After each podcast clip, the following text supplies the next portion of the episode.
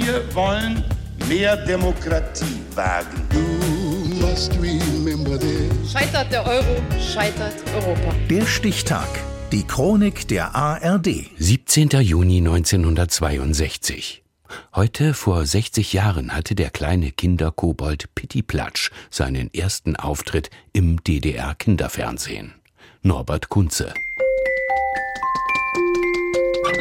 Er spricht von sich gern in der dritten Person, ist ungeheuer neugierig, ein bisschen frech und trägt gern ein fröhliches Lied auf den Lippen. Ja, kommt, wir machen einen kleinen Bummel durch ein Liederjahr. Ich sing mir jeden Tag ein Lied voll Fröhlichkeit.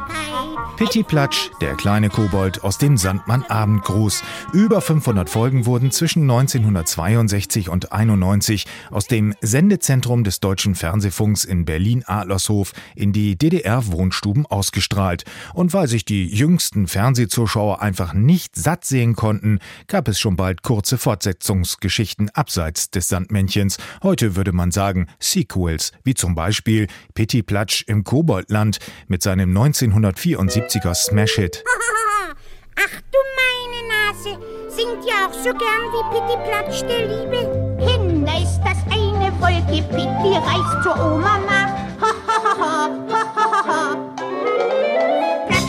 Die Kinderbuchautorin Ingeborg Feustel und die Puppenmacherin Emma Maria Lange sind die Mütter des kleinen Kobolds. Ein lustiger Gesell, stets zu kecken Streichen aufgelegt, was ihm kurz nach seiner Fernsehpremiere beinahe direkt zum Verhängnis geworden wäre. Besorgte Pädagogen befürchteten, Pitti würde den Kindern ausschließlich Dummheiten beibringen. So wurde er nach nur zwei Sendungen schnurstracks aus dem Programm genommen, um nach zahlreichen Protesten der Zuschauer zu Weihnachten 62 wieder aufzutauchen. Optisch verändert und sprachlich angepasst, doch weiterhin etwas widerspenstig. Pitti, schließ gleich die Haustür ab, knack, knack. Du drängelst und drängelst. Pitti geht nun mal nicht gern ins Bett. Die Geschichte der Puppen aus dem DFF Abendgruß begann bereits 1959 mit der Sendereihe Meister Nadelöhr erzählt Märchen.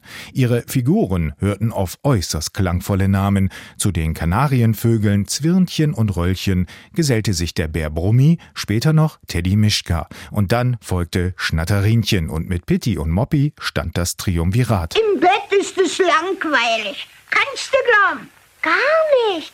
Im Gegenteil. Man kann sich so gemütlich ausstrecken. Ein Leben ohne Schnatterinchen für Pitti Platsch undenkbar. Das wäre wie Dick ohne Doof, Bibi ohne Tina oder Barbie ohne Ken. Vielleicht wäre es möglich, gewiss sinnlos. Das gilt natürlich auch für den Mops Moppy am heutigen Geburtstag. Und dann bekommst du dein Überraschungsgeschenk. Hm. In der DDR war Pitti Platsch ein Star. Der kleine Schlingel wurde sogar auf einer 15-Pfennig-Briefmarke verewigt. Doch mit der Abwicklung des deutschen Fernsehfunks war Schluss und eine lange Pause trat ein bis 2019 zum 60. Sandmann-Geburtstag. Das Comeback mit brandneuen Folgen und Sprechern. Ich heiße Christian Sengewald, bin Puppenspieler und spiele in den neuen Folgen den Pittiplatsch. Pittiplatsch der Liebe ist oft noch ganz aufgeregt und hat noch so viele Pläne und so viele Wünsche. Der eigene Geburtstag wird kräftig gefeiert. Pitti lässt es krachen. Mit Sondersendung, einem Besuch im Kika Baumhaus, neuen Folgen und einem Special in der Sandmann-App. Pitti geht viral und das mit 60. Glückwunsch, kleiner Kobold. Das ist das schönste Geburtstagsgeschenk, das Pitti je bekommen hat. Der Stichtag. Die Chronik von ARD und Deutschlandfunk Kultur. Produziert von Radio Bremen.